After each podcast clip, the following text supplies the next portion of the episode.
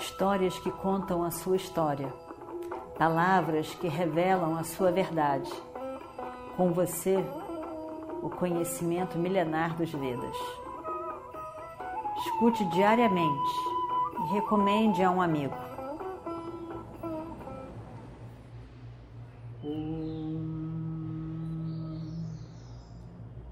Vakratunda Mahakaya Suryakoti Samaprabha Nirvignam Kurmedeva Sarvakaryeshu Sarvada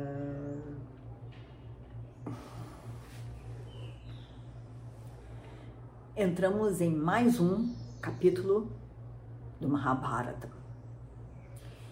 Nesse momento, temos estamos caminhando para o final da história e temos a morte de Bhishma. E o que acontece nesse momento final? É um grande fechamento, porque é uma época que se fecha. E assim cada capítulo vai fechando para essa transformação que foi o, o, o momento em que Shantanu, um grande rei, como começa a história, muito capaz, muito dedicado, se casa com Ganga Devi, que já é algo realmente extraordinário. E, e, e eles têm sete filhos, sendo que cada um deles Gangá oferece no rio. Até que nasce o oitavo filho de Shantanu com Gangá, e Shantanu não aguenta mais ver aquela situação, todos filhos homens. Ele tinha prometido que ele não ia se meter porque ela saberia o que ela está fazendo, mas ele não aguenta. E ele então resolve parar aquilo que ela estava fazendo. Então, foi um momento ali em que aparece Bhishma e um momento que a partir daí muita coisa acontece.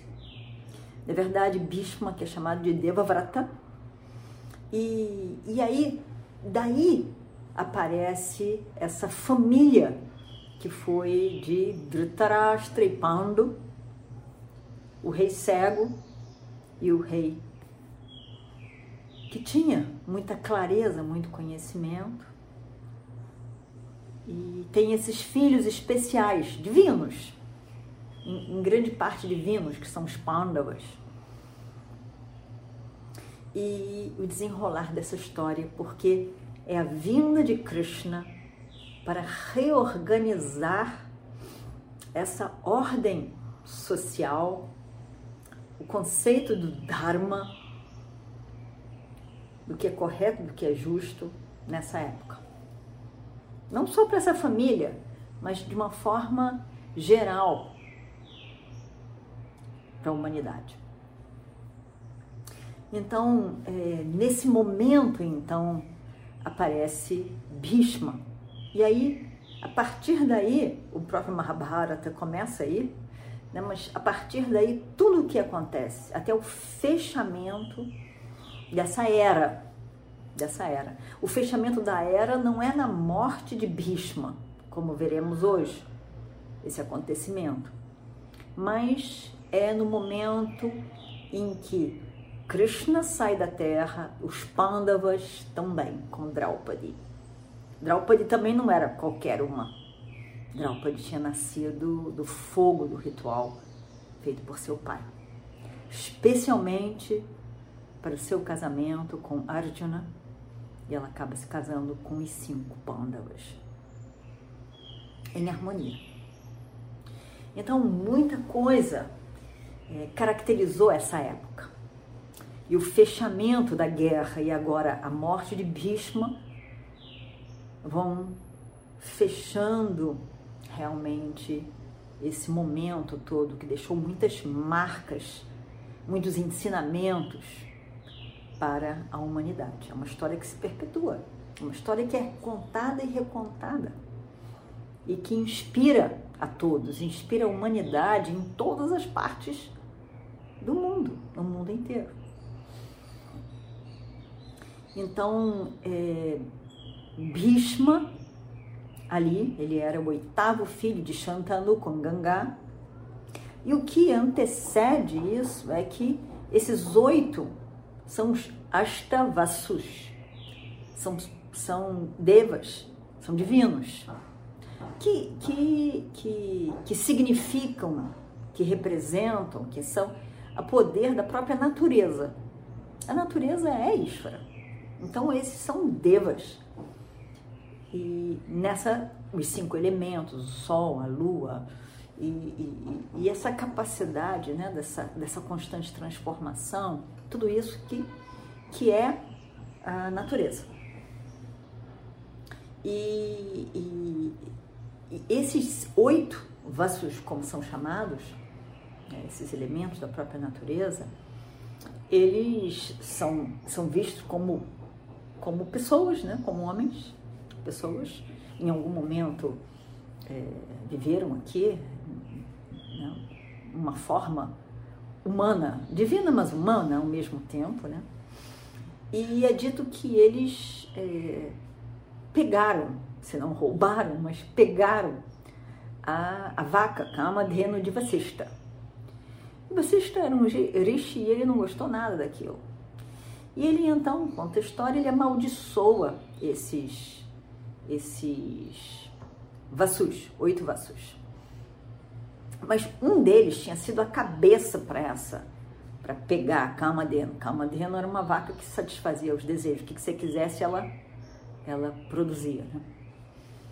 E aí eles então pedem, pedem, poxa, me perdoe, nos perdoe. E, e aí, é, porque realmente o Urishi ficou muito zangado e amaldiçoou né, fortemente. Qual foi a maldição?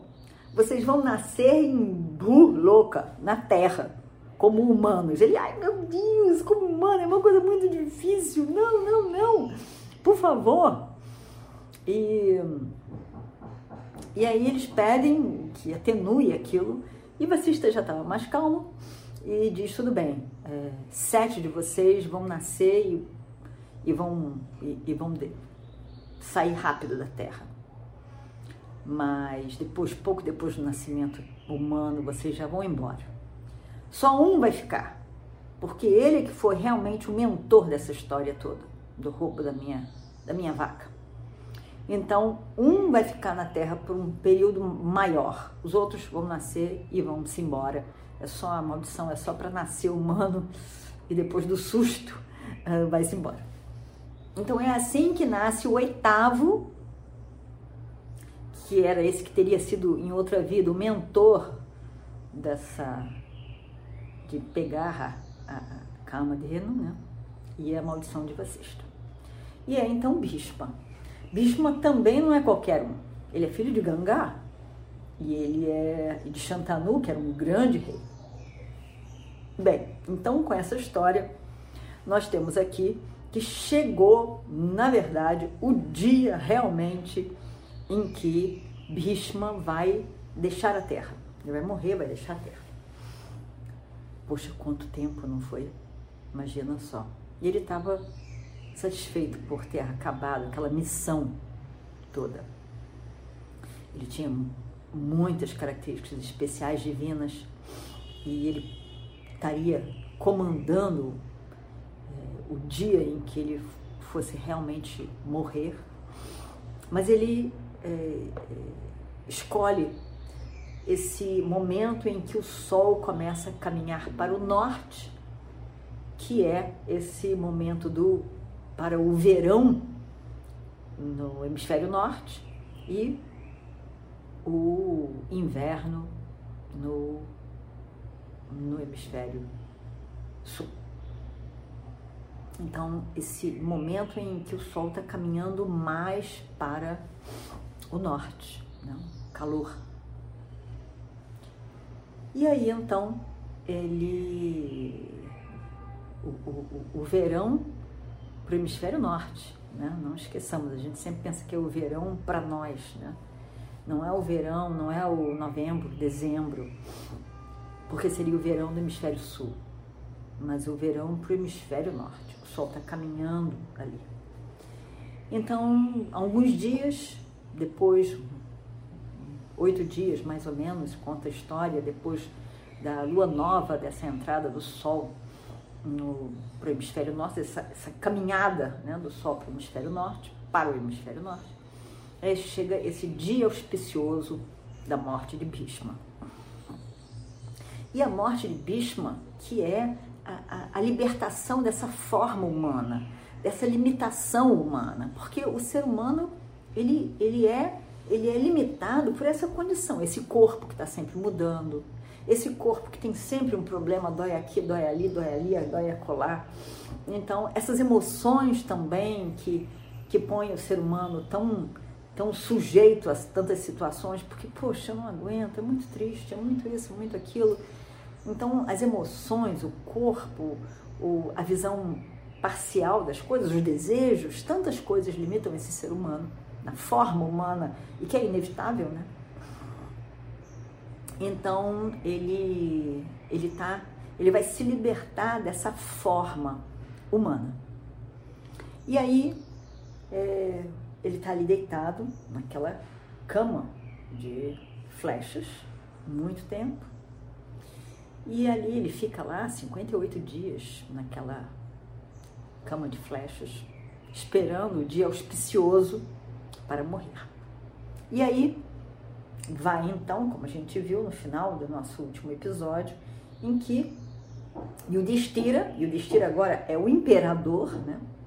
ele é o, o, rei desse reino e que ao mesmo tempo era imperador porque ele tinha um, um, um domínio, não um cuidado, um cuidar sobre os vários pequenos outros reinos que tinham ao redor. Então esse era é, Yudhishthira e ele governava com a ajuda dos seus quatro irmãos.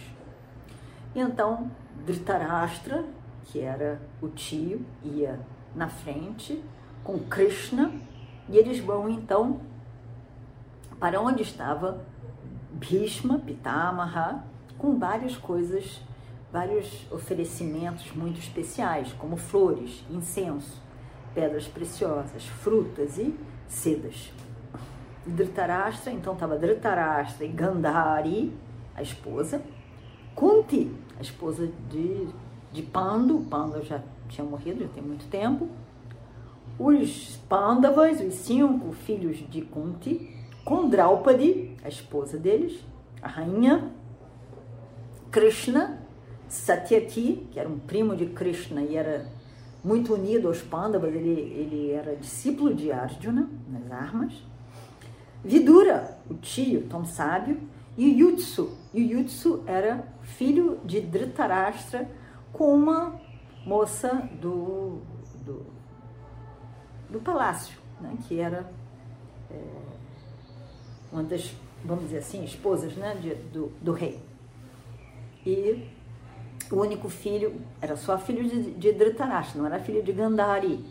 E ele é o único que não, não morreu e era aliado ao, ao, Dharma, aos Pandavas.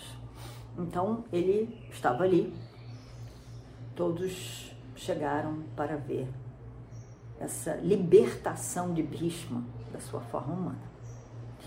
E eles entram então.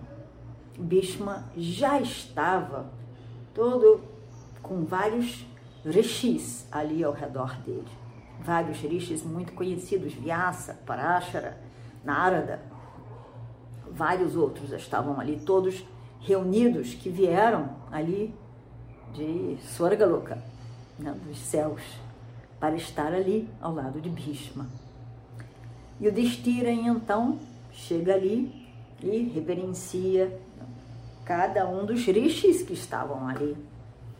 E também o seu avô deitado. E diz então, Bhishma estava ali deitado, de olhos fechados. E ele diz então, meu senhor, eu sou Bhishma, eu sou Yudhishthira, o Pandava. Eu estou aqui com os meus irmãos e todos os outros que são tão queridos para você e para quem você é tão querido. Além disso, toda a cidade, Hastinapura, veio também reverenciá-lo, honrá-lo nesse momento auspicioso. O seu filho, Dhritarashtra, também está aqui.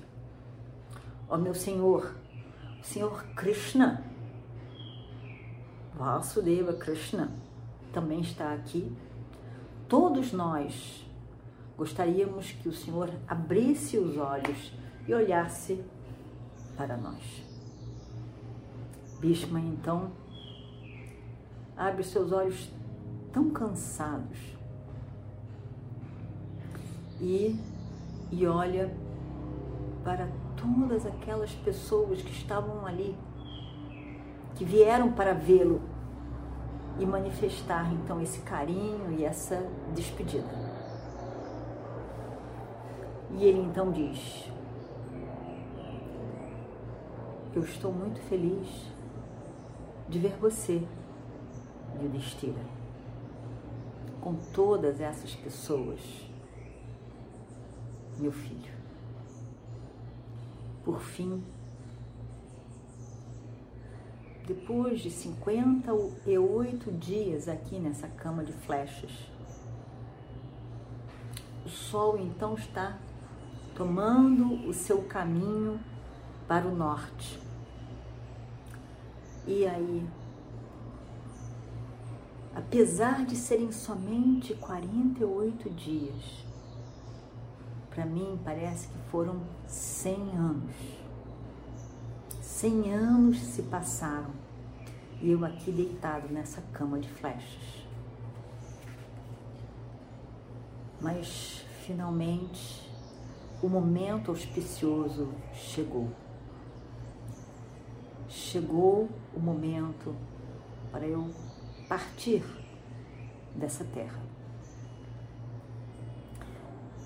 Bhishma então se vira para Dhritarashtra e diz: Meu filho, você sabe tudo sobre as obrigações de um rei. Não tem nada que você não saiba. Você tem muito conhecimento e você não deve chorar pela morte de seus filhos. Assim foi o destino. Assim foi o que tinha que acontecer, inevitavelmente. E o Destira e os seus irmãos são seus filhos. Eles são devotados a você e fique feliz com eles, ao lado deles. Bhishma então vira os seus olhos para Shri Krishna. Pede que tragam flores para ele e oferece flores para Krishna com todo respeito e devoção e reverência.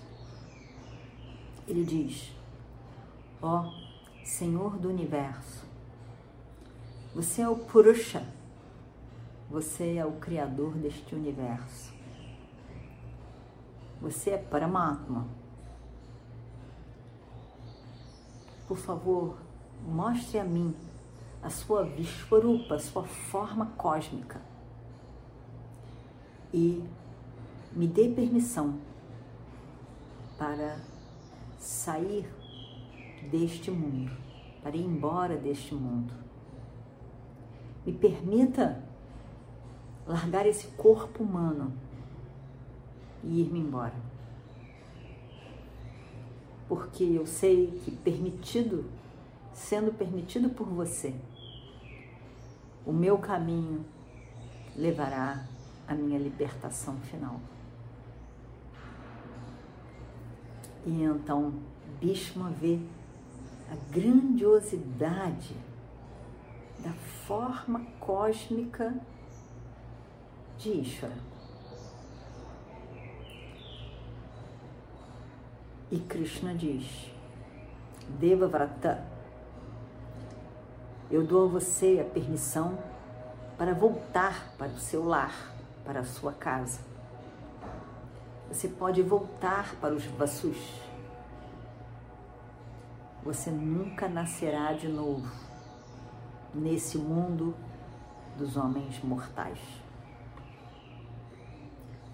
A morte, Mrityu, a morte está esperando por você.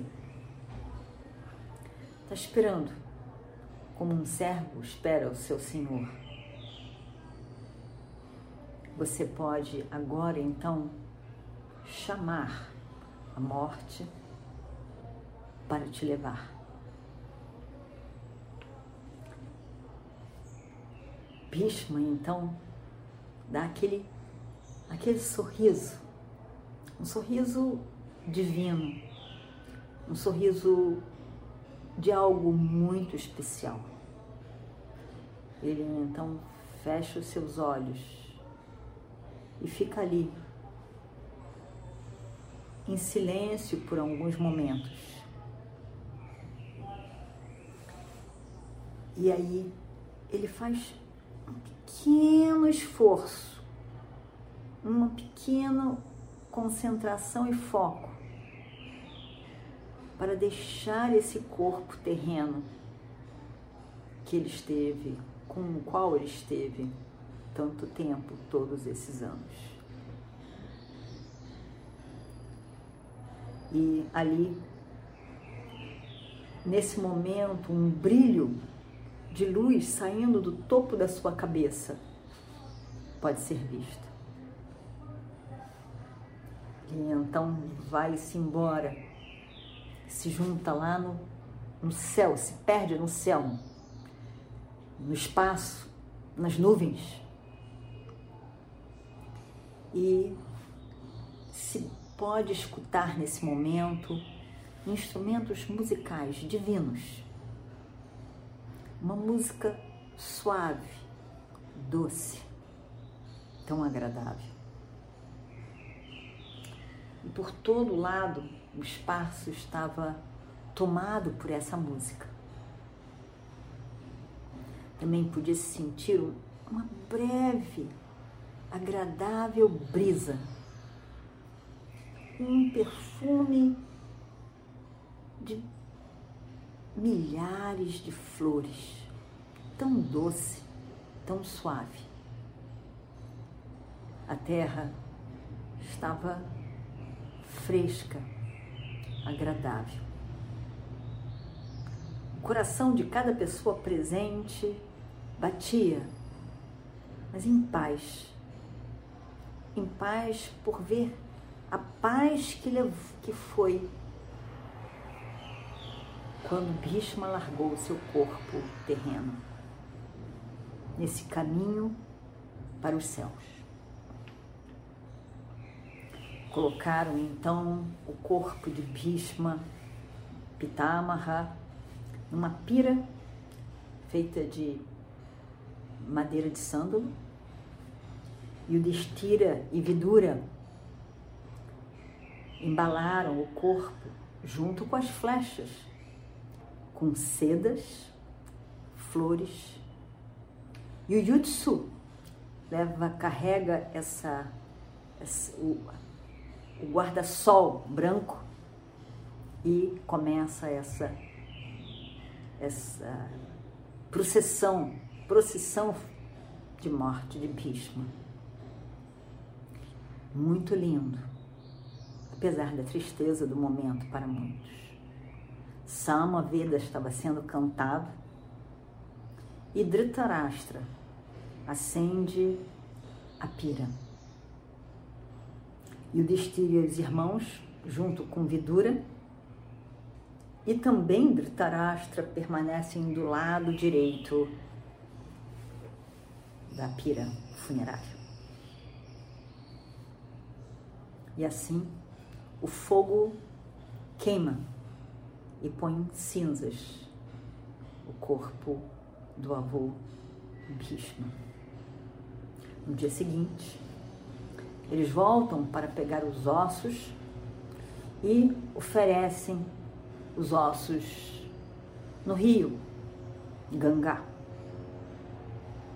Oferecem tantas outras coisas, flores e outros oferecimentos para Gangá, que é a mãe de Bhishma. Nesse momento, eles percebem o rio para de fluir. Gangá para.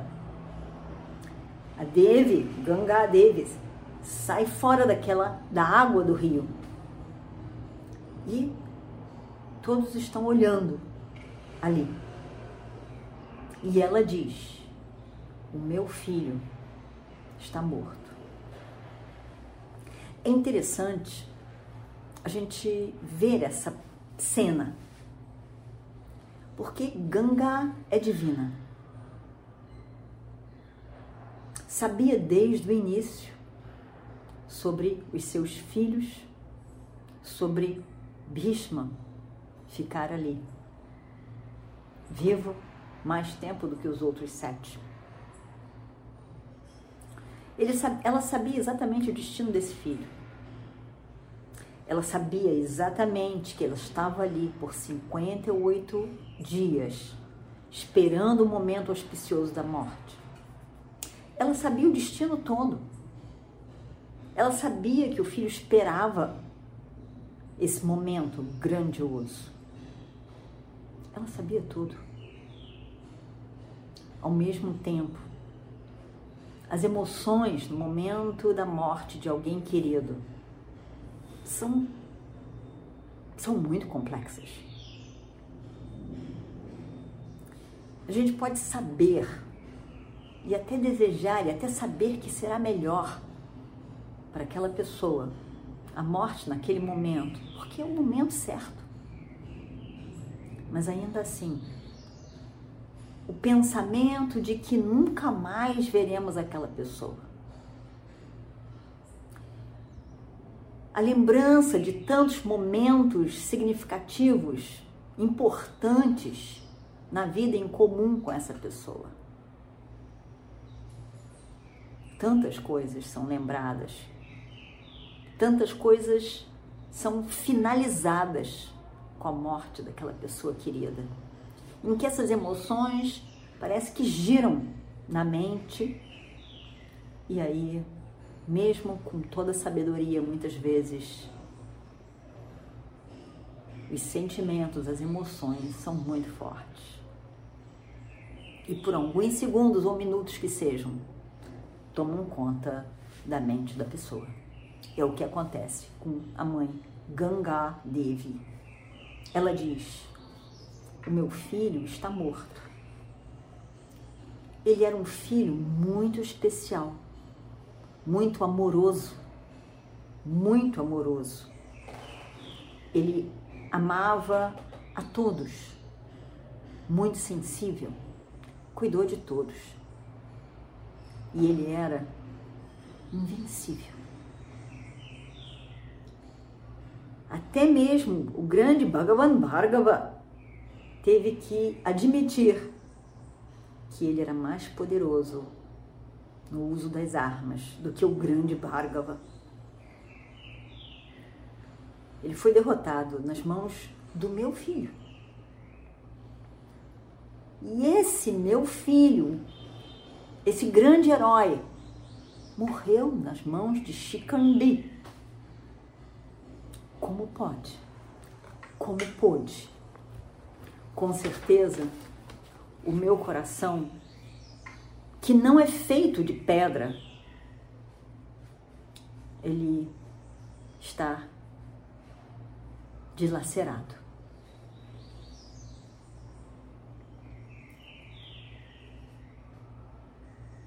Uma pessoa especial, que não tem equivalente a ele no mundo está indo embora da terra. E para mim, eu perdi o meu filho. Eu tive muita esperança dele governar o mundo.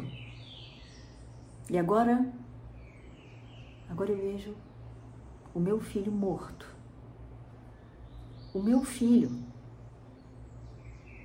Que infortúnio é esse? Morto. Só me resta lamentar, não me resta mais nada. Que dor horrível, que dor imensa eu sinto nesse momento. E Ganga Devi está como muito triste e como que desesperada daquele momento. Mas Krishna chega bem perto dela e diz: Não chore, mãe, mãe do universo. O seu filho foi embora desse mundo. Ele foi para onde é o seu lugar. Você sabe muito bem, sempre soube, que ele é dos oito Vassus. E ele teve que ficar aqui todos esses anos por causa de uma maldição do Rishi Vasista. Ele não é uma pessoa, um ser humano qualquer. Você sabe muito bem, mãe. Ele, ele não nasceu para governar esse reino. Ele não nasceu para isso. Ele não nasceu para ser um, um rei, como um outro rei qualquer. Você sabe disso? Não chore.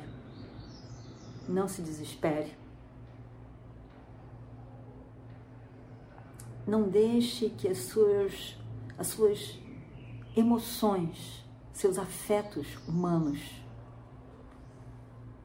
escureçam o seu entendimento, a sua sabedoria. O seu filho era divino. E de novo, ele está com os divinos. Ele não pertence a essa terra. Não tem nada, ó mãe, para você chorar, para você se lamentar, para ficar triste. Fique ao contrário, feliz, satisfeita e feliz, porque finalmente o seu filho está livre daquela maldição que o prendeu a sua forma mortal humana. Ganga Devi entende isso tudo. E se vai, larga todo aquele sofrimento humano, na alegria do que ela entendeu nesse momento e desaparece. Volta para o rio que volta a fluir como sempre. placidamente, do início até o desaguar no oceano.